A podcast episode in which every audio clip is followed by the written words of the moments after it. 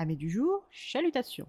Pour les petits nouveaux, moi c'est Sekhmet et je vous souhaite la bienvenue dans mon podcast littéraire. Dans mon émission, je vais tenter trois fois par semaine de vous donner envie de découvrir des livres de tout poil, récents et moins récents. Alors, si ça vous tente, c'est par ici la suite. Aujourd'hui, je vais vous présenter le troisième volet des Hathaway, La tentation d'un soir de Lisa Klepa, publié aux éditions J'ai lu. Dans cette troisième aventure, nous retrouvons Poppy Hathaway, 23 ans, en pleine course-poursuite dans les couloirs de l'hôtel Rutledge de Londres avec Dodger, le furet de sa sœur cadette Béatrix.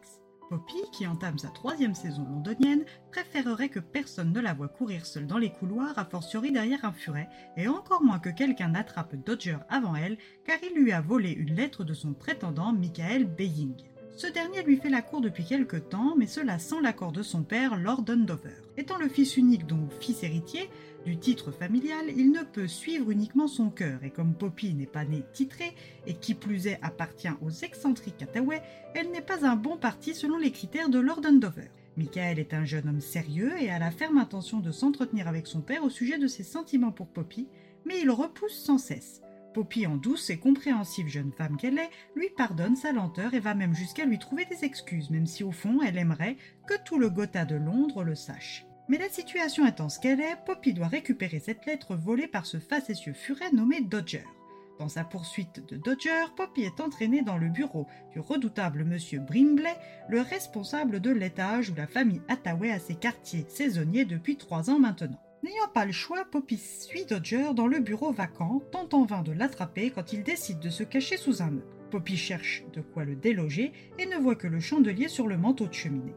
Mais quand elle tente de s'en emparer, ce dernier est fixé au map, mais sa tentative a ouvert un passage dans l'âtre. Dodger en bon furet, voilà l'occasion de continuer leur séance de jeu et s'y engouffre, avant que notre pauvre Poppy ait le temps de dire ouf. Elle hésite à le suivre, mais les pas dans le couloir ainsi que la voix autoritaire de M. Brimbley terminent de la décider. Elle se retrouve dans un étrange couloir qu'elle commence à suivre quand elle aperçoit au loin une silhouette masculine. Elle essaye en vain de s'enfuir, mais cet inconnu l'attrape et l'oblige à décliner son identité et les raisons de sa présence dans ce passage secret et interdit. Poppy s'explique et l'inconnu l'escorte jusqu'à un cabinet de curiosité. Mais ce cabinet n'est pas n'importe quel cabinet, c'est celui de leur mystérieux hôte, J. Harry Rutledge. Poppy, qui adore parler de tout et de rien, entame la conversation avec ce troublant inconnu. Les cheveux très épais, noirs comme la nuit, coupés courts, un nez droit, des sourcils bien dessinés, un menton volontaire et des yeux d'un vert saisissant. Cet homme ne semblait pas avoir dépassé la trentaine, mais paraissait avoir tout de même une longue expérience de vie derrière lui.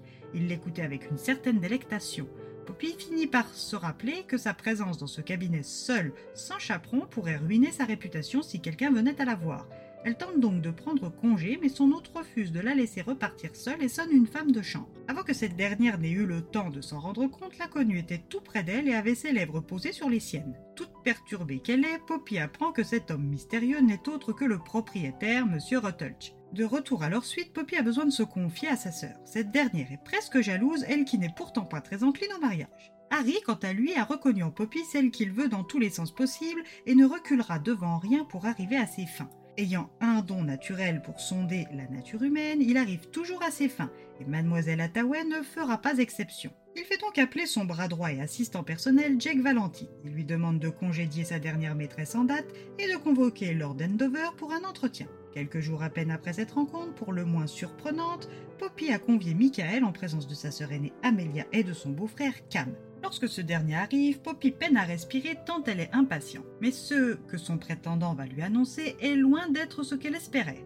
Après une dispute avec son père, Michael renonce à leur amour, laissant Poppy à sa chance pour trouver un autre jeune homme capable de l'aimer et de l'épouser. Poppy accepte et commence à souffrir. C'est ce moment précis que choisit leur frère Léo pour venir à Londres. Il sait que la bonne société ragote sur le dos de Poppy et de son rejet présumé par Michael Baying, faisant d'elle une pauvre fille et il ne le tolère pas. Le bal des Norbury, qui se tenait à Belgravia dans le centre de Londres, était l'endroit parfait pour que Poppy fasse taire les mauvaises langues et puisse revenir la saison prochaine si elle le souhaitait. À contre-coeur, Poppy accepte de participer à ce bal. Mais à peine arrivée, Poppy voudrait déjà être quitte et rentrer chez elle. C'est à ce moment que Monsieur Rutledge fait son entrée. Lui qui ne participe jamais à ce genre d'événement est là et sa présence en soi fait les choux gras des commères. Il ne perd pas une minute et invite Poppy à valser. Cette dernière accepte, puis ayant besoin de s'aérer, se fait escorter dehors par Harry. Ce dernier étant habitué au badinage et à l'art de la séduction, n'a aucun mal à emmener Poppy sur un terrain dangereux. Tellement dangereux que leur baiser a été surpris, et pas par n'importe qui,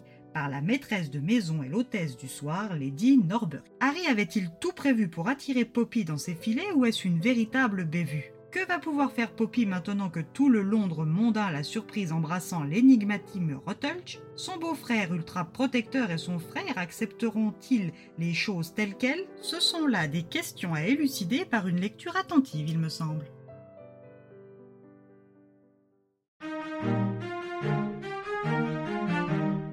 avec les deux tomes précédents, c'est un agréable moment de lecture et un plaisir de retrouver la plume et les membres au sens large de la famille Attaway. Et bien voilà, j'en ai fini pour aujourd'hui. J'espère que cet épisode vous aura plu et vous aura donné des nouvelles idées de lecture. Si vous souhaitez découvrir d'autres petits bonbons littéraires tout droit sortis de ma bibliothèque, je vous retrouve le mardi 5 septembre prochain pour un nouvel épisode. Et si d'ici là je vous manque de trop, n'hésitez pas à me rejoindre sur mon compte Instagram, lectures de Sekhmet. Sur ce, chalut les amis et à la prochaine!